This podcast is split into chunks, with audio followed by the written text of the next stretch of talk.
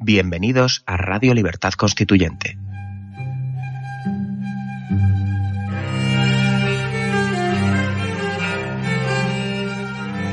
Están escuchando Radio Libertad Constituyente con don Antonio García Trevijano.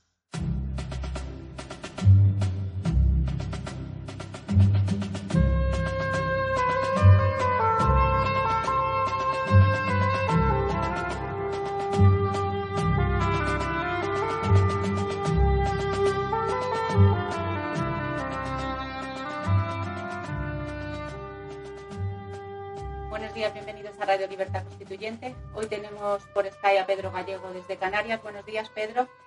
Hola, buenos días. Y en el estudio tenemos a José Sánchez Tortosa. Buenos días. José. Hola, buenos días. Adelante. Muchas gracias.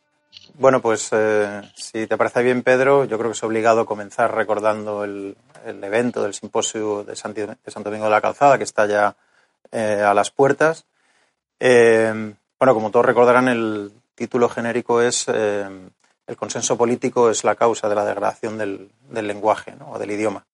Eh, yo creo que es muy importante recordar y, e- enmarcar el problema de fondo que eh, se espera que podamos tratar en el simposio, que es eh, la, digamos, el efecto dañino, perjudicial para la claridad y la precisión del, del lenguaje en el campo de la política, de la, lo que podríamos llamar incluso la pulsión del consenso, ¿no? que tiende a neutralizar, a, borrar eh, las diferencias que, sin embargo, están constantemente en, en la dialéctica de los problemas políticos. Yo creo que ese es uno de los aspectos esenciales y, sobre todo, eh, tratar de, clarificar algunos de esos equívocos tan perniciosos en, el lenguaje político mediático. Sí, bueno, eh, quería decir que, bueno, que primero que animar a que todas las personas que puedan ir, que se acerquen, porque va a ser un, van a ser dos días y el tercero, bueno, que es el homenaje a don Antonio García Trevijano, pues muy, muy bonitos y muy interesantes, muy facundos y que también recordar que en tu caso concreto, el primer día, el viernes 21, tienes una ponencia que es una, que el título, perdón, es la degradación del lenguaje y la política patética. Eh, lo primero que quería preguntarte, José, es eh, la degradación del lenguaje. Bueno, es una frase que se entiende, eh, bueno, tiene un, un significado muy concreto, pero en el caso de la política patética, atendiendo al adjetivo eh, patético, que ya, sobre todo la gente joven, no sabe muy bien, Sí. lo utilizan mal utilizado. Sí. Pero yo no sé, en el caso de patético, atendiendo a, a etimología, ¿no? Que sería eh, relacionado, pat- bueno, vendría de patos, que es como enfermedad o emoción, y el sufijo que, que viene a ser como relacionado con eso, ¿no? Relacionado con la emoción o con la, o puede ser relacionado con la enfermedad. No sé con, con qué Sí. sentido lo has utilizado. Sí, sí, sí. Bueno, lo que intentaré hacer es una, digamos, como arranque, es una lectura del, del libro de la política de Aristóteles. Porque me parece que ahí ofrece, al, por supuesto, claves esenciales, aunque revisables y que hay que ajustar ¿no? a los eh, fenómenos más recientes del mundo de la política. Pero yo, que yo creo que sí que ofrece claves eh, muy clarificadoras ¿no? de algunos de, los, de las derivas patológicas, ahí se podríamos utilizar el término patológico, eh, de políticas realmente existentes. ¿no? Eh, Aristóteles eh, utiliza una clasificación, una taxonomía de sistemas políticos muy conocida. Entonces, ahí lo relevante es que el criterio de demarcación, digamos, el criterio valorativo desde un punto de vista técnico, es la desviación de la finalidad eh, establecida como el, criterio, como el objetivo básico de la política y, por lo tanto, de la estabilidad del Estado, que es el bien común. Pues bien, él lo que plantea es que solo puede mm, ajustarse, solo, solo pueden ajustarse de la manera más precisa posible los medios eh, de acuerdo con ese fin cuando eh, los medios eh, políticos mm, se ajustan a la racionalidad de la ley. De tal manera que cuando la sentimentalidad o la emoción o los sentimientos en general se imponen como criterio político, se producen desviaciones. Entonces, él utiliza el término patéticos precisamente para referirse a eso, a la incorporación de lo que él denomina, en términos clásicos, claro, la animalidad de lo humano, que rige en lugar de regir la racionalidad, digamos, impersonal, objetiva de la, de la, de la ley. ¿no? Y por ahí van los tiros. ¿no? No, quiero entrar ahora más a fondo, pero la idea es, es un poco esa, partir, eh, no quedándose en Aristóteles, pero a partir de la clasificación y de los fundamentos teóricos de la política de Aristóteles, tratar de ver cómo precisamente la impregnación de elementos emotivos o sentimentales, es decir, no estrictamente racionales, y lo fundamental aquí, claro, no estrictamente comunes, basados en unos códigos comunes que puedan ser compartidos por todos dentro de un determinado ámbito, es lo que eh, contribuye a políticas nefastas, políticas que precisamente eh, se suelen alimentar de, la, degradación del lenguaje, claro, del, uso del lenguaje de manera acrítica para los propios objetivos. Sí, bueno, eh, claro, lo que has dicho ahora de la patología eh, podría eh, marcarse lo que se entiende, lo que entendemos actualmente en el siglo XX como populismo, que puede ser la sentimentalización de la política. Eso es, sí, sí eso ya está, eso ya está en Aristóteles. Pues además hay un, hay un terreno muy complejo, con muchos matices, yo creo, de, uso terminológico, porque Aristóteles a veces utiliza el término democracia como, forma degenerada. Exacto, como la forma degenerada de lo que él llama república, claro, politeia en griego. Sí, sí, sí. Luego hay una cosa que a mí me, sorprendió mucho porque, primero, bueno, recordar que para mucha gente, eh, precisamente Platón, por ejemplo, en el Protágoras, o Aristóteles son precisamente enemigos de la, de la democracia, no es que sean defensores. Mucha gente encima los pone como estandartes, pero En, el, en, el, caso de, de, Aristóteles, lo que me sorprendió mucho que precisamente él en la política, él considera la democracia no como el gobierno de los muchos, sino como el gobierno de, los, de los pobres, que por accidente son muchos. igual, que igual que las oligarquías son el gobierno de los ricos, que por accidente son pocos. Entonces, eso la verdad que me, me, sorprendió, esa, eh, porque claro, la gente lo tiende a asociar a lo que es el número, pocos y muchos, y, realmente eso en Aristóteles es una cuestión accidental. Y bueno, también la controversia o la confusión de, querer mucha gente poner a Aristóteles como defensor de, eh, vamos, como si hubieran alabado el régimen democrático en sí mismo como el mejor, o a Platón, y, no es así. Pero bueno, eso sería otro, otro, otro, otro asunto. Sí, sí, sí, sí. Pero bueno, es, es, de, es de enorme importancia porque yo creo que lo, fundamental aquí es ir precisando, dando contenido a los términos. ¿no? Y lo bueno de los clásicos griegos, en Platón y sobre todo Aristóteles, que en la política lo hace de manera quizá más sistemática, mm. es que da definición de esos de términos que ya existen en su época y que luego nosotros utilizamos, con unas coordenadas históricas muy distintas, pero que el término democracia, el término demagogia, el término politeia, que sin mm. mucha violencia se vuelca por república al latín, eh, son términos que ya están utilizando los clásicos de la teoría política griega. Muy bien, José. Pues nada, esperamos con impaciencia ese día, el día 21 para escucharte, porque mm. será de los primeros en. Yo creo que es, la apertura, no sé si es a las 10 y tú tienes la ponencia a las 11. Sí. O sea que debe ser de los primeros. Sí. nada, pues esperamos verte el día 21 y animo a todo el mundo desde aquí pues que se acerque a Santo Domingo de la Calzada, que además es la, la patria chica del gran filósofo Gustavo Bueno, que también ha sido maestro tuyo, ¿no, José? Sí, sí, sí, tuve la, bueno, el privilegio de, conocer a, don Gustavo en varias ocasiones, la última precisamente cuando cumplió 90 años y se hizo una, vamos, un evento especial en, en Oviedo y en la fundación, en la sede de la fundación, la calle Asturias, y eh, se, además se aprovechó para editar un, un libro colectivo sobre se las 60 visiones de la obra de Gustavo Bueno. En fin, fue es la última vez que yo tuve ocasión de hablar con él y, Gustavo Bueno es un, es un gigante que desde luego no admite, no admite parangón en su campo. ¿no? Y sí, en efecto, es de Santo Domingo de la Calzada, entonces es como un marco incomparable que eh, añade ¿verdad? Lo, lo, bueno, lo simbólico ¿no? a, la importancia que el simposio sobre la degradación del, idioma tiene. Muy bien. Pues si quiere, José, pasamos ahora a comentar ya las noticias. Nos rebajamos, ¿no? Al, al, mundanal ruido. Venga.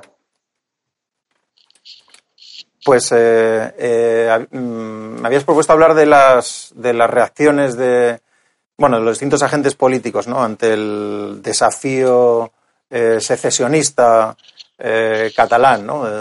sí, bueno, me, habías eh, comentado en, la, en, el preámbulo, bueno, fuera de antena, que sobre todo ante toda la marabunta que se está creando sobre si se iban a aplicar ciertos artículos o qué medidas iba a tomar ante el desafío eh, secesionista, pues la Rajoy, que lo, lo fía todo a los dictámenes del Constitucional y a la buena fe en cumplir esos dictámenes de las autoridades catalanas. Y eso te comenté yo en primer término y luego me has indicado, que lo tengo delante de mí, una entrevista que se ha publicado hace escasas horas en La Vanguardia de Pedro Sánchez en la que el título es Cataluña con N y no con ñ, no debe renunciar a influir, a influir en España y dice en el subtítulo que me gustaría ser el primer presidente que le da al uso del catalán, el gallego y el euskera la misma importancia que al, que al del castellano.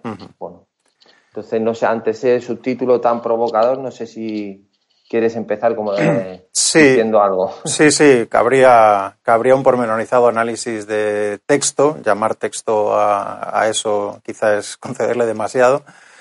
Para empezar, habría que decir que yo creo que la frase tiene sentido sin la segunda parte, ¿no? Eh, quiero ser el primer presidente del gobierno, lo demás da igual, ¿no? Porque no cabe mucha duda de que esa es de que ese es su objetivo por encima de todo, ¿no? Que es una ambición política a corto plazo, eh, vamos, evidente, ¿no? Lo otro es un, bueno, es un completo disparate desde el punto de vista de la, de la historia de las lenguas y del uso que el, el ciudadano normal hace de ellas, porque precisamente el ciudadano se sirve de, los instrumentos, de los potentes instrumentos que son las lenguas, son distintas escalas, eh, como medios de comunicación, para comunicarse según códigos comunes con los demás. Eh, entonces, lo que está explícitamente planteando aquí Pedro Sánchez, recogiendo reivindicaciones eh, delirantes de la, esto sí es patología política de los nacionalismos, es elevar como, una especie de espíritu santo, de espíritu nacional, a las lenguas por encima de los ciudadanos, claro. Sí, bueno, yo voy a recoger de una, de, creo que es amigo tuyo, desde luego lo conoces, eh, que es Jesús García Maestro. Sí, sí, sí, sí.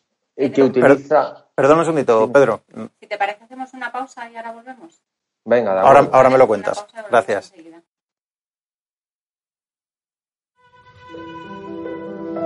Si conoces a don Antonio García Trevijano y escuchas nuestra radio frecuentemente, es importante que te asocies al MCRC. Es el único movimiento que existe en Europa que lucha cada día por la libertad colectiva y deberías formar parte de él. De esta forma disfrutarás de nuestro boletín para asociados con toda la información del movimiento y estarás al día de todas las noticias y eventos que realicemos. Si quieres, puedes colaborar con una cuota voluntaria que puedes pagar de la forma que te resulte más cómoda. Es muy fácil. Entra en www.mcrc.es y rellena la hoja de afiliación. Cada vez somos más y queremos contar contigo. Ya estamos aquí de nuevo. ¿Puedes continuar, José? Muy bien, pues eh, lo habíamos dejado comentando las declaraciones de primero de Pedro Sánchez con respecto a la homologación que propone una vez que sea presidente eh, entre las distintas lenguas eh, oficiales en España, eh, las regionales eh, tanto como el español. Y bueno, aquí, como decíamos, habría, había que, habría que recordar el, riesgo de ese fetichismo político de las lenguas, ¿no? de esa casi elevación a categoría teológica de, la lengua, ¿no? como espíritu del, del, pueblo que las habla, ¿no? por encima de los ciudadanos individuales, que son los que tienen que, y los que hacen uso de esas lenguas para comunicarse con los demás en las cuestiones, las cuestiones que dotan de carácter político precisamente un Estado. Eh, ya que hablábamos antes de Aristóteles, y en fin, ahí te, lanzo la, propuesta. eh, precisamente Aristóteles fía la, utiliza como criterio básico la lengua, como criterio básico de demarcación de la civilización y por tanto las sociedades políticas en sentido propio. Claro, las lenguas están para separar, no para unir, claro. Y lo que eh, quería eh, hablar contigo, José, era que no sé si se ha lo hablamos antes fuera de la, grabación o, se grabó, que un amigo, compañero tuyo, Jesús García Maestro, utiliza el término o el, uso que le da a la lengua, o el uso no, la calificación o la clase, le da, le da el contenido o, la, denomina como una tecnología. eso eh, nos viene muy bien o a mí me gustó mucho, sobre todo para explicar eh, o para comentar esta, este, esta, esta parte, ¿no? esta sección, que es precisamente si atendiendo a este criterio de tecnología, la cuestión aquí es igualar, o sea, darle la misma categoría a todas las lenguas, atendiendo o resaltando que la imposición de una lengua sobre otras es un, un proceso evolutivo, es decir, el latín se impone a las lenguas bárbaras, al bárbaras o el castellano lo hablan 500 millones no por una imposición simplemente de obligación. O sea, parece ser que es que nosotros obligamos a que la gente hable español, o sea, en vez de quechua o guaraní. Entonces, eh, reducir o, homologar tecnologías que, no pueden ser homologables porque son muchas de ellas muy inferiores al español, es que es algo realmente una, una cosa de, de, de cerebro mental. Es decir, ¿cómo se puede pretender homologar en una cuestión de igualdad al euskera, que prácticamente es una lengua artificiosa en su gran mayoría, con el español. eso, ¿En qué cabeza humana cabe eso? Eso no cabe nada más en la cabeza humana de esta gente que entiende la democracia como pactar con el enemigo. O sea, con la gente que quiere destruir España o que es anti-española, la solución que entienden estos como democrática es pactar con ellos. Entonces se llegan a estos delirios a estos enjuagues que es ante este dilema, ante, esta, ante este cisma de secesionismo, lo que hay que hacer es homologar todo y aquí no hay nada por encima de nada. Entonces, no sé si tú eh, estás de acuerdo conmigo ante esta manera de entender la democracia realmente existente, utilizando tus términos. Sí, sí, sí. Bueno, es, el, viejo problema de la utilización de palabras mágicas que dan legitimidad a todo el resto del discurso porque a poco que uno se pare a pensar, no tiene nada de democrático homologar lenguas, entendidas precisamente, como tú muy bien dices, recordando a García Maestro, como tecnologías. Son tecnologías que permiten una sofisticación en el mundo de las sociedades humanas que tecnologías menos avanzadas, menos complejas, menos sofisticadas permiten. Es evidente que no se puede escribir tratados de filosofía en euskera, más que introduciendo neologismos procedentes del español o de otras lenguas y, en fin, ajustándolos a, los modismos propios de la lengua. Eh, es decir, no todas las lenguas son tecnológicamente iguales, no, tienen la misma capacidad. una lengua eminentemente filosófica, precisamente, es el español, por encima incluso del, inglés, sin apuras, del alemán. Eh, es, la, distinción entre ser y estar, que es rarísima, es eminentemente filosófica y, y la tradición, con, por supuesto, con todas sus sus metamorfosis, sus evoluciones y cambios de una lengua como la del español, eh, no tiene parangón con, tiene parangón con muy pocas, ¿no? Entonces el peligro es ese, que bajo el manto de la sagrada palabra democracia se pretende, mm, se tolera que se pongan en cuestión cosas tan, tan, tan lógicamente fundamentadas como estas, y que además en aras del pacto, del consenso, del diálogo, eh, precisamente se estén permitiendo las más flagrantes desigualdades, porque si, si hay algo que aparente y formalmente no sería democrático es la existencia de unos privilegios, de unos derechos históricos, esto es, de unos privilegios como los que se están permitiendo ¿no? con toda la cuestión nacionalista. Sí, me, me está recordando cuando hablas de filosofía eh, del lenguaje, de, vamos, del idioma español, de la lengua española como una lengua filosófica, eh, claro, y eso es lo, que, lo que significa eso. Me estoy acordándome del enloquecido este, el padre Alzo, el padre de la filosofía vasca, que prácticamente decía que, vamos, hablaba de la superioridad de, la que, no había llegado a más o no se haber, había podido extender más precisamente por una opresión o por una eh, cierta, ¿cómo diríamos? Pues lo que utilizan hoy en día. O sea, básicamente la tesis que utilizan estos es que ellos no están en la misma posición de igualdad eh, que el español no porque sea una tecnología más débil, sino porque están oprimidos. Sí, sí, sí. O sea, que si esto se lanzara, se vertiera de manera eh, ecuánime, eh, pues que extendieran la misma, la misma difusión, la misma categoría. Entonces, claro, precisamente ellos caen en esa misma contradicción, porque, como dice Santo Tomás, ¿no? lo que existe, existe por algo y con razón suficiente. Si no es por una cosa, es por otra. Si no es porque no es una si es porque es una tecnología más débil, es porque es más débil. Y si es porque te oprimen, es porque te oprimen. El caso es que no estás ahí. Entonces, ¿cómo quieres revertir eso? A través de lo que llaman la, eh, Pedro Sánchez tender puentes, el diálogo. O sea, de verdad que esto es, eh, esto es inaudito eh, a los términos que se está llegando la, la llamada izquierda en España, que es una cosa delirante. O sea, es que están superando los delirios de la Segunda República, pero con mucho. No sé a, dónde quieren ir a parar con toda esta serie de, propuestas que son delirantes absolutamente y que mm, antes me has comentado que se puede sacar ahora a colación sobre ciertas cuestiones que se dan en algunas comunidades sobre el tema de las asignaturas, ¿no? Sí, sí, sí. Si no recuerdo mal, creo que por lo menos en Andalucía se, está permitiendo titular en secundaria eh, con más de dos asignaturas suspendidas y, en estos momentos, es decir, sin, necesidad de, realizar las pruebas extraordinarias de septiembre. En todo caso, en, todo caso en, el, ámbito de la enseñanza, como en muchos otros aspectos de la política española, eso es como el, pues eso, como el síntoma que demuestra la enfermedad de fondo, ¿no? Eh, 17 sistemas educativos diferentes, además a distintos ritmos, a distintos niveles. Eh, eso con los problemas doctrinales de la pedagogía, que es como la Iglesia, como la Santa Madre Iglesia, como la Inquisición de lo, de lo pedagógicamente correcto en, los sistemas educativos, pues lleva a estos extremos. ¿no? Es, un caso más de, además de precisamente de perversión del lenguaje, claro porque otro de esos eh, términos eh, fetiches es el de izquierda y ahora este nuevo que el propio Pedro Sánchez eh, menciona en la entrevista, que es el de plurinacional. Mm.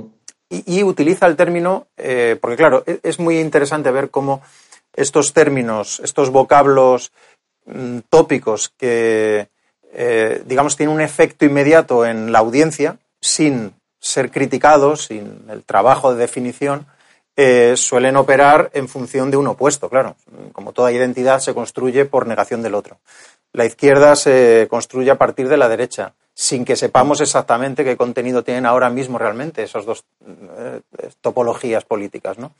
Y, un término que ha utilizado para, digamos, para desmarcarse de él es el de centralismo, ¿no? Y otro par de, que, yo creo que es muy, muy interesante, y otro par de opuestos que están funcionando aquí, que es el de lo viejo y lo nuevo. ¿no? O sea, lo centralismo es el pasado, es lo viejo, el federalismo es lo nuevo. Claro, o sea, la indefinición de los términos y el uso tan gratuito que se hace de ellos es completamente vergonzoso desde el punto de vista conceptual. Eh, precisamente el centralismo es la operación política que supera o pretende superar el antiguo régimen. en el que precisamente había, había privilegios mm, que venían de la época feudal.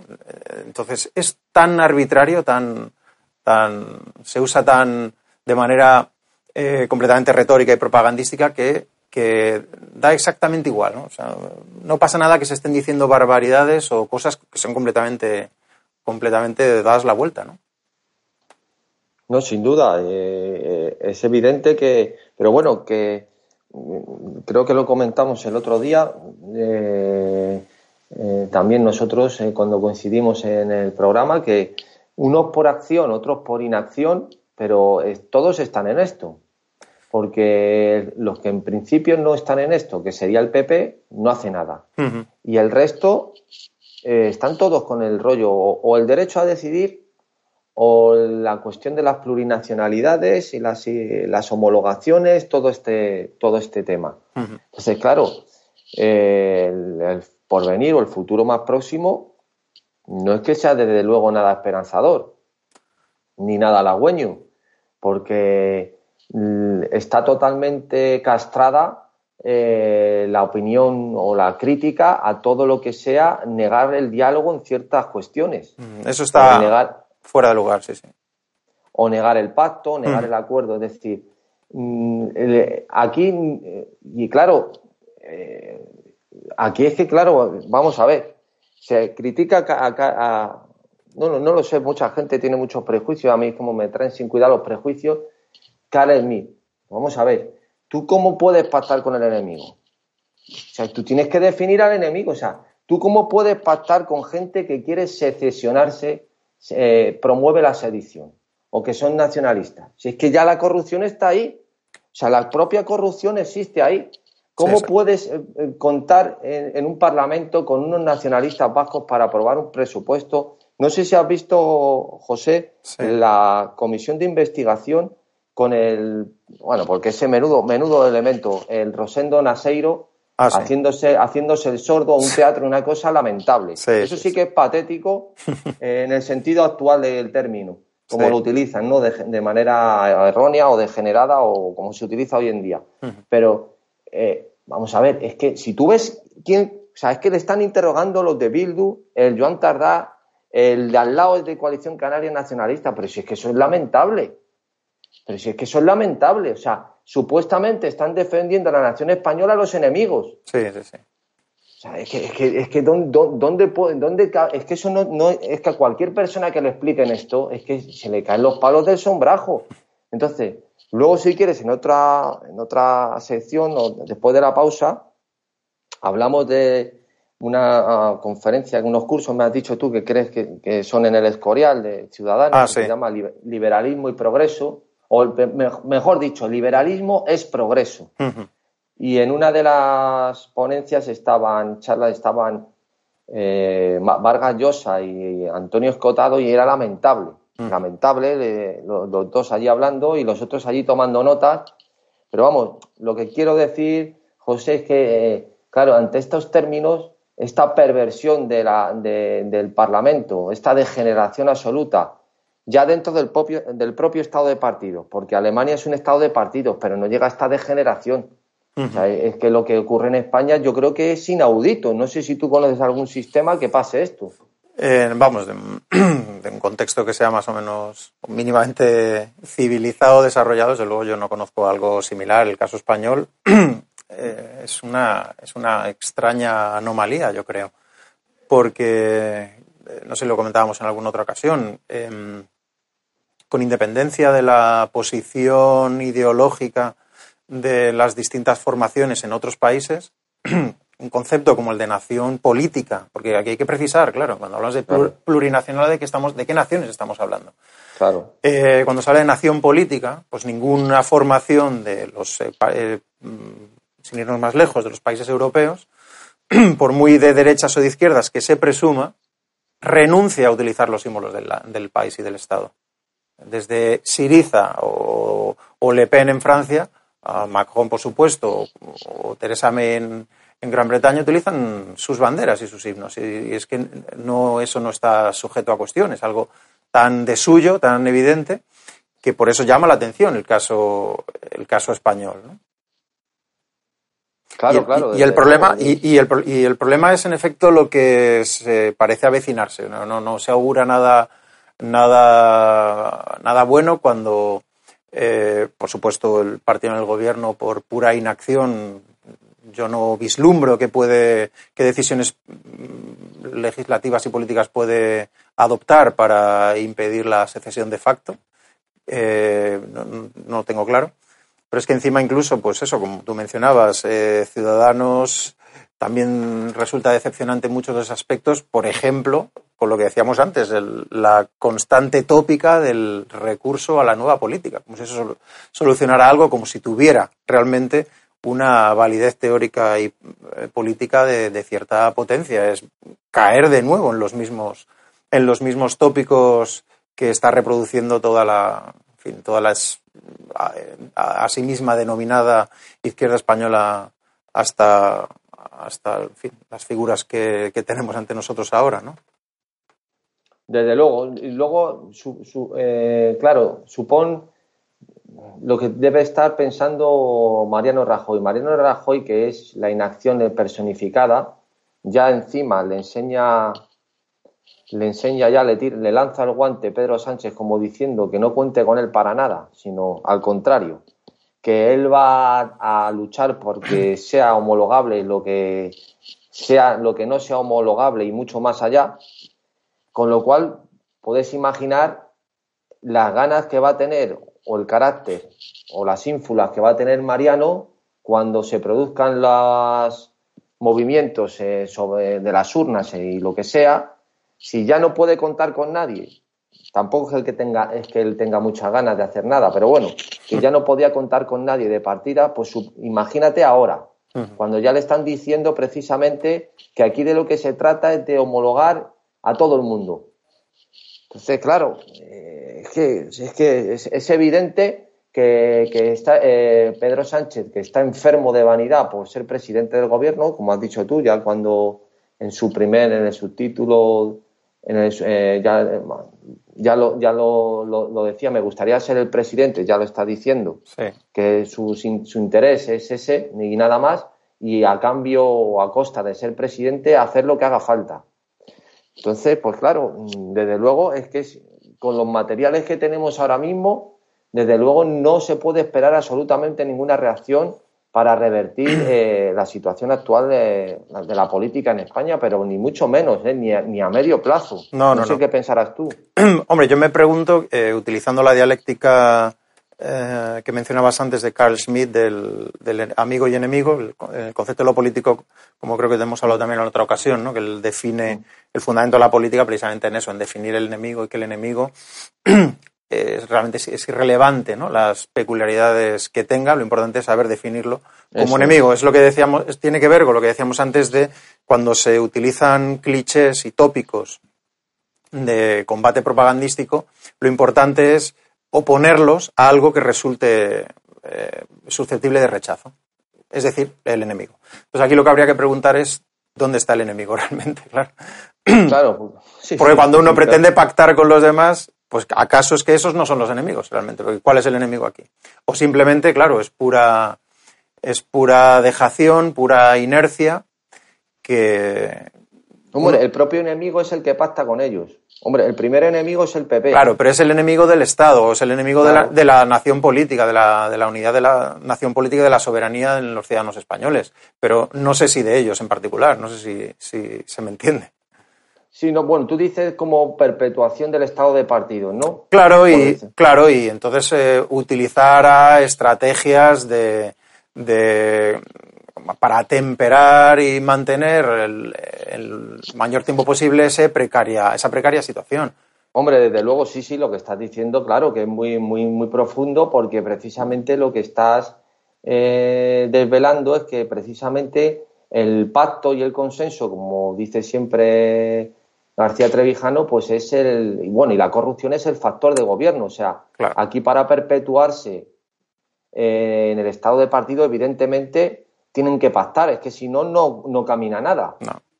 E incluso, eso es, incluso pactar con aquellos que explícitamente están manteniendo un pulso o una, una, abierta, no digo, en fin, oposición, sino desde luego traición traición al Estado, desde el punto de vista muy pragmático incluso, de, bueno, pues eso, de la, de la administración que gestiona sus salarios a partir de los impuestos de todos los ciudadanos.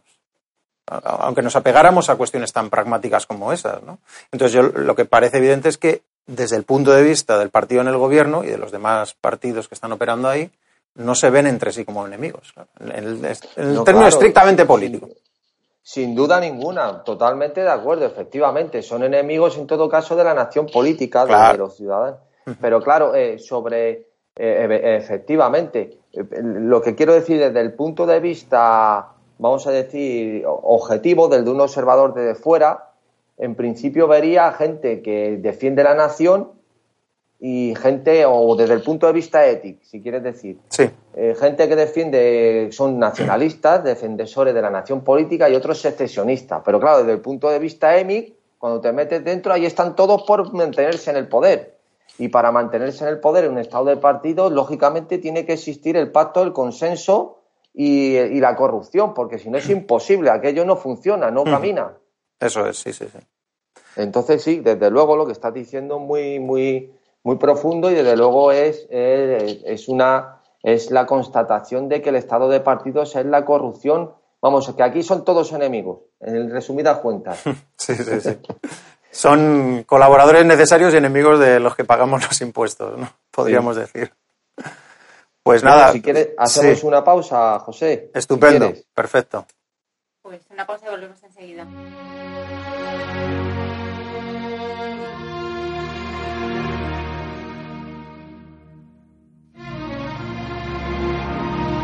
El MCRC organiza este mes de julio el simposio internacional titulado El consenso político degenera el idioma, en Santo Domingo de la Calzada, La Rioja.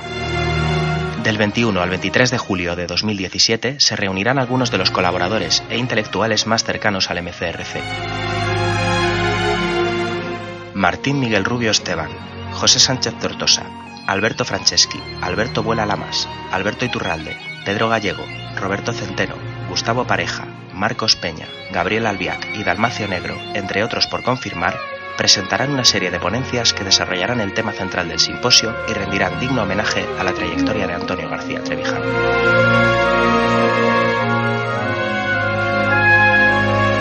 Infórmate e inscríbete en la página web del evento simposiomcrc.es.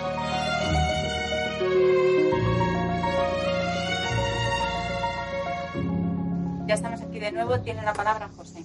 Gracias. Pues Pedro, si te parece bien, yo creo que merece la pena que comentemos algunas de las, de las cuestiones, de las ideas eh, titulares ¿no? que se pudieron extraer del, del curso de la escuela que había organizado Ciudadanos y que me comentabas antes. Sí, bueno, he visto antes de comenzar nuestro programa, estaba viendo una, una de las charlas era un, en la, creo que lo han llamado Escuela de Verano de Ciudadanos y el título de, la, de esa jornada, no sé si era de todas o de esa en concreto, se llamaba Liberalismo es Progreso. Y juntaba en el escenario a Mario Vargas Llosa y Antonio Escotado. Entonces, bueno, eh, estuvieron, eh, la verdad que eh, como he hablado antes contigo, pues en general de Mario Vargas Llosa no es que esté decepcionado porque no es que me pueda esperar nada de él. desde el punto de vista desde el punto de vista político me parece que pues desde el punto de vista político no tiene que aportar nada, pero sí a Antonio Escotado pues que me parece una persona lúcida, una persona inteligente, pues me ha decepcionado bastante, pero bueno, Vamos por parte, voy a decir ciertos aspectos que han comentado y, tú interven cuando quieras. Muy bien.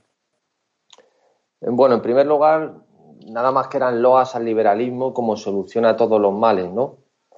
Eh, sobre todo por parte de, eh, utilizando este término, sobre todo eh, Mario Vargas Llosa, pero lo que más, lo que más gracia me hacía es que, claro, estaba eh, una, de los, una de las cuestiones que ha referido Mario Vargas Llosa es que España era, vamos, era un país encerrado al exterior, mejor dicho, cerrado al exterior, que estaba completamente atrasado y que en la transición se produce una apertura económica eh, desde el punto de vista liberal, que es lo que produce que España despegue. Eso voy a ir punto por punto, así dos o tres que, hemos, he señalado y vamos comentando. Claro, esto me, ha hecho gracia cuando precisamente aquí está harto de referir eh, Roberto Centeno, que también el economista famoso Juan Velarde lo tiene en 100 años de economía en España. Incluso el Times en su época le, le dedicó una portada a Franco cuando España en el año 70, a la muerte de Franco, el 34% del PIB estaba referido al sector industrial y hoy es el 14 y España estaba en la octava era la octava potencia económica y hoy es la 16 entonces no es este hombre a qué, a qué está hablando o sea entiende que es la transición la que produce el despegue económico y todo lo, y lo y todo lo que, lo que pasó, la modernización de España. Entonces, no sé, no sé en, qué planeta vive este señor. No sé qué tienes que decir de, esto, José.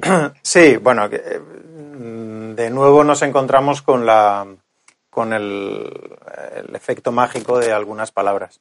Eh, desde el punto de vista estrictamente económico, es evidente que la transición no, no es un factor relevante, digamos, que la, transición, la llamada transición, es una operación política en una sociedad que ya había iniciado el desarrollo económico. No hay una relación ahí de, causa-efecto de la transición al desarrollo económico, como cualquiera que tenga un mínimo de memoria y de haya estudiado un poco sabe. Em, y habría que decir que la, el, el impulso al sector industrial es importantísimo, hasta qué punto es una equiparación directa con el liberalismo, considerado así en abstracto. Eh, es evidente, como tú dices, que el sector industrial en España hoy día ha sido muy laminado. Entonces, habría que ver hasta qué punto ha sido laminado precisamente por un cierto liberalismo europeísta en el que nos hemos, ido, nos hemos visto anegados y que ha tenido como consecuencia, yo no sé si programada o planificada, porque descreo de la teleología, pero lo que sí es evidente es que ha tenido como efecto, como consecuencia, un, debilitamiento hasta casi el, fin, el esqueleto del sector industrial en España. Precisamente, salvo en buena medida las regiones privilegiadas de España, que también es curioso por conectar con lo anterior. ¿no? Entonces, claro, habría que ver de nuevo eh, a qué se refiere exactamente con liberalismo. Otra de las cuestiones que se me ocurren en relación con esto es que precisamente muchas de las instituciones estatales de un Estado eh, más o menos fuerte, que claro, hemos, visto irse debilitando. Eh, quiero decir, por ejemplo, pues eso, vacaciones pagadas, sindicatos, todo eso. Eh, gremios como el de los estibadores, todo eso viene, todo eso viene de políticas durante el franquismo. Entonces, claro, establecer ahí el, corte como... El problema de Vargas Llosa, yo creo, es, eh, eh, es un gran escritor, ¿eh? desde el punto de vista literario, me parece de los, de los grandes. Desde el punto de vista político, de análisis político, no hay en él un análisis, un análisis político, sino que es un recurso más o menos constante de una persona que escribe muy bien, pero es un recurso constante a los tópicos más o menos tibios y desde luego dentro de lo, de lo políticamente correcto sin salirse mucho de, de esos límites consensuados, podríamos decir, ¿no? Y entonces eso, claro, yo creo que... Pero yo me, pregunta que te hago es, ¿tú crees que llevarían al ganador de la medalla Fields a hablar de política? Pues no, ¿no? Entonces, ¿por qué llevan a un premio Nobel de literatura?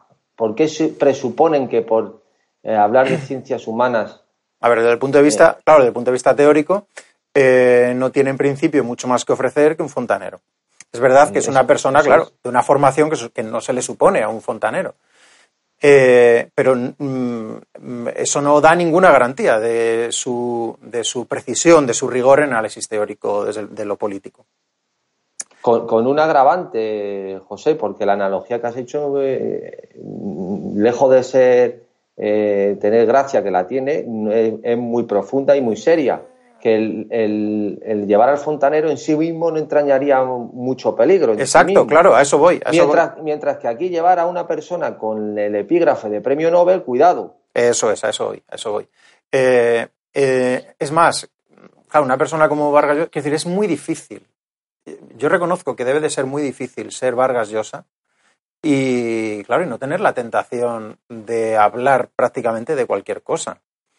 Y ahí, ahí está el peligro, cosa que, en fin, en una persona de menos formación y desde luego que no tiene construida una imagen que tiene que alimentar, eh, pues no sucede, ¿no? Eso desde el punto de vista, digamos, teórico. Desde el punto de vista más pragmático, Vargas Llosa no deja de ser un personaje conocido internacionalmente en el ámbito de las letras. Escribe o escribía en el país y en prensa internacional. Entonces, desde el punto de vista estratégico de una formación política, ahí sí entiendo que se lleve a Vargas Llosa a un evento como ese y que, eh, digamos, enarbole o defienda determinados eh, referentes que se supone son en ese momento estratégicos, creo yo, útiles para esa formación en particular. Y hasta te diría que me parece, en el caso de Escotado mucho más, me parece inteligente esa, esa estrategia, ¿no? Recurrir a alguien como Escotado, a alguien eh, que sí es una figura intelectual, pues, bueno, de rigor, con cierta formación, que sí que puede decir cosas relevantes o, o al menos eh, fértiles en ese campo, utilizarlo desde el punto de vista programático y propagandístico. Yo eso lo entiendo perfectamente. Pero bueno, nuestra obligación es someter a crítica sus discursos como el de cualquier otro. Y precisamente una de las cosas más importantes yo creo es intentar diferenciar esos dos planos. No, claro, desde el punto de vista de ciudadanos, claro que es muy inteligente, desde luego. Lo que no es inteligente, bueno, en el caso de Mario Vargas Llosa yo creo que esa inteligencia no se la puede presuponer, pero sí me parece poco inteligente y hasta cierto punto deshonesto con, con su categoría como filósofo la posición que toma Escotado. Porque Escotado sí que no es vargallosa en ese, en ese plano, ni mucho menos. Claro. Entonces, en meterse en ese foro, creyendo que desde el punto de vista del estado de partido se puede regenerar algo y apelando a que Ciudadanos lo haga bien, mm, desde un punto de vista prácticamente ingenuo, cándido o esperanzador, pues eh, a, cualquier persona es un poco eh, insultante, porque desde luego eh, Escotado no es tonto. O sea, no, es un. Aunque es un idealista, ¿eh? Porque este tiene a Ortega y a Hegel y a todos estos por ahí arriba.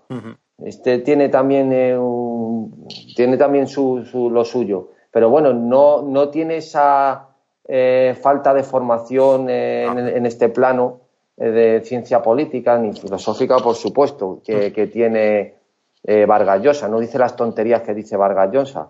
Porque has dicho una cosa muy importante que no había dicho yo, que él, que él hace referencia cuando apela a Europa como algo salvador.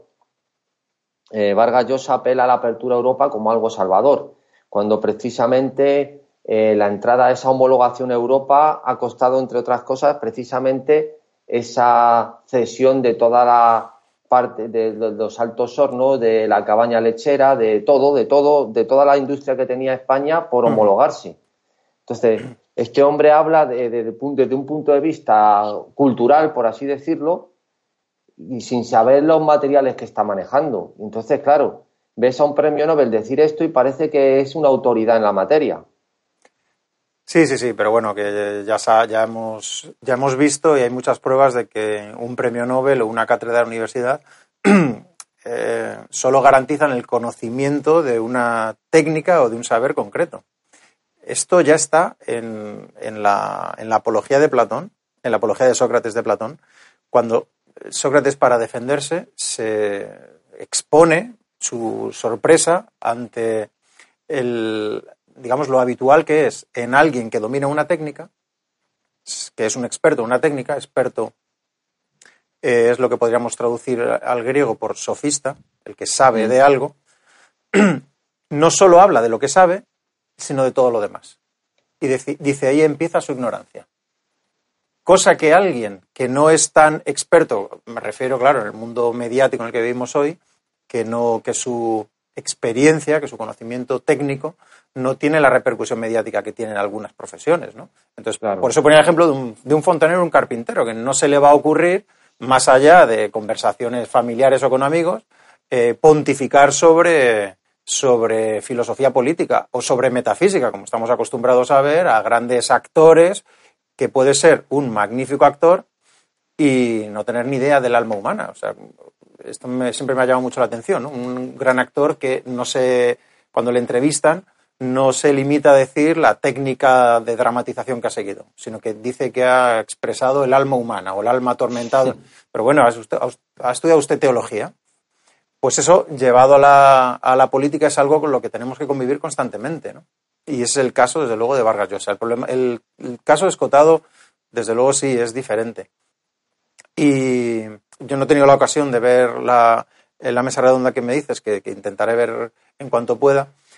Pero, en fin, da la impresión de que Escotado está en otro, digamos, en otra esfera, ¿no? En otra dimensión, o que más o menos se pres, porque también tuvo una entrevista, pues yo creo que fue en La Tuerca con Pablo Iglesias. Sí, eh, como que yo creo que accede, ¿no? A, a casi por pura, por puro diletantismo, por pura curiosidad, no lo sé, a participar en esos espectáculos, dicho en el más honroso sentido del término. ¿eh? lo, lo puedes decir efectivamente, lo puede- a lo mejor es un cínico en el sentido de, de que apela a que Ciudadanos lo haga bien, desde, sabiendo que es todo es una pantomima, lo que sea, pero claro, desde el punto de vista para el que la masa, por así, por entenderlos, eh, lo ven como unas autoridades en la materia. Tú hablas a cualquier persona, tú le estás diciendo que Mario Vargas Llosa es un tonto político y prácticamente estás blasfemando. Sí, sí, sí. ¿Entiendes? O sea, para una persona normal, ¿no? Que, que Sí. en el salón de su casa viendo a un premio Nobel hablar. Entonces, eso no lo entienden. Pero Ciudadanos sí sabe que entienden que es un premio Nobel y que tiene una repercusión sus palabras. Sí, sí. Entonces, igual que tener a, un- a una persona que es un filósofo reconocido. Entonces, ahí, por eso digo que ahí, como has explicado muy bien tú, la figura de Mario Vargas Llosa sí es una figura infinitamente más mediática y que juega otros papeles, pero el papel del filósofo, que es el que tiene que jugar escotado, y que a estas alturas no creo que quiera ser estrella de rock, pues yo creo que sí tiene que tener más responsabilidad. Claro, es el que Además, falta ahí. ¿no? Claro, es el que faltaría ahí como, como voz crítica, eh, precisamente lo que sería, lo que merecería la pena desmontar o al menos pedir de la definición es de la expresión liberalismo es progreso. ¿no? Claro, exactamente. Ya, lo- ya los Pues- dos términos son, son convenientemente utilizados por un partido que no deja de ser, podríamos decir, socialdemócrata en muchos de sus aspectos, que su rasgo distintivo era la oposición al nacionalismo en el momento concreto en el que apareció. Entonces, en estos momentos, por cuestión, yo creo que, como hemos dicho, estratégica, eh, necesita apelar a un liberalismo que le diferencie tanto de las llamadas izquierdas como del PP, que resultaría un partido más conservador. Yo creo que más que un contenido teórico, conceptual y pre- preciso, ¿no? Eh, está funcionando, está operando ahí, ¿no? Como una pieza del engranaje retórico, ¿no? Que en el fondo es el mundo en el que se mueve, es la epidermis, ¿no? Es la superficie en la que se mueven los partidos políticos en este nivel. Sí, y luego, no sé, dijiste tú antes algo, mm, pues que también de un modo u otro Ciudadanos quiere erigirse, igual que Podemos quiso erigirse en la voz de la gente o en- de la ciudadanía, como según les venga el, el término. Ujú. Ciudadanos quiere, quiere tener la imagen de partido responsable pero moderno, Eso el es. partido de que sabe lo que tiene entre manos, pero que es un partido que está en, eh, al, al orden del día, en lo que la gente necesita. Y entonces crea estas figuras, esta serie de eventos que mezcla, pues Escotado también no deja de tener una imagen, vamos a decir, para la gente joven, pues puede, esa, tiene una, un efecto más, más anestésico desde el punto de vista de rechazo. Claro, eh, O claro. sea, tiene me- menos, menos, un efecto menor de rechazo por su rollo con las drogas, todo el tema este, pues entra más fácil para la gente. Desde el punto de vista, la- las personas que ya tienen prejuicios, claro, evidentemente eh, tú pones ahí a, yo qué sé yo, desde el punto de vista como filósofo hablo, ponías a un Gustavo Bueno, pues a la mayoría de la gente joven, eh, hablo de la masa, Sí, sí, sí. general, Sí, sí, pues le, le- le- le causa rechazo. Claro. Primero que no iría, claro. Entonces, desde- porque, pero bueno, entonces utilizan esa serie de figuras, esa serie de, de gente que de un modo u otro quieren, eh, quieren llevárselas a su terreno para, desde luego, captar una también lo, una hegemonía cultural en el fondo, sí. que es lo que pretende Podemos en, en otro orden de cosas, porque Podemos también está plagado de, la has citado antes a la tuerca, el, que, ¿cómo se llama este que es profesor de filosofía que está en, en Tánger o por ahí, Sí, en Marruecos? Santi- Santiago Albarrico, sí. Albarrico Sí, y todos sí, estos que también eh, échale de échale de comer aparte a esto, ¿sabes? Sí, sí, sí. Eh, bueno, es eh, la- eh, ni siquiera la filosofía eh, inmuniza contra nada, como ya hemos tenido ocasión de ver.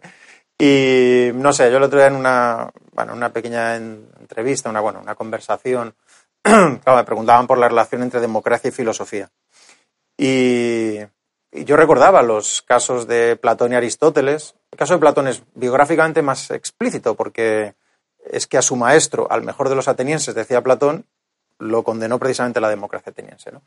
Eh, pero bueno, mm, aún apelando, aún recordando los orígenes de la filosofía en Platón y luego en Aristóteles, eh, con sus conflictivas relaciones con la democracia, yo lo que venía a plantear es que la filosofía no es el alma de la democracia, no tiene por qué serlo, pero que sí que si tiene una función social o política, diríamos hoy, yo creo que debería ser la de la de inmunizar o al menos defender contra la demagogia o el populismo, eso sí. Y para eso, eh, esto es un tema yo creo que muy, muy largo y muy complejo, pero, pero claro, para eso lo que se llama filosofía, o habría que precisar qué entendemos por filosofía, porque cualquier cosa que cae bajo la categoría de, filosofía eh, puede, puede hacerle juego a, a los populismos, a las demagogias. Como hemos comentado alguna vez, el atractivo por estos, por, lo nuevo, por lo novedoso, es muy fuerte en, mucha, en muchos intelectuales, ¿no? y, y, funciona. Y luego, claro, eso se reviste con las más sofisticadas y depuradas armas retóricas y su eficacia es, su eficacia es tremenda. ¿eh? Sin duda, sin duda. Pues no sé, José, cuánto tiempo llevamos. Pues creo que estamos casi en la hora, o sea que. Vale. Si te parece bien, nos, nos despedimos. sí, no tengo nada. Me he quedado ya contento. Muy bien, pues eso es lo importante. Nos vemos entonces en Santo Domingo. Muy bien. Pues nada, muchas gracias, Pedro. Un abrazo. Un abrazo, José. Pues hasta aquí el programa de hoy. Muchas gracias por escuchar Radio Libertad Constituyente.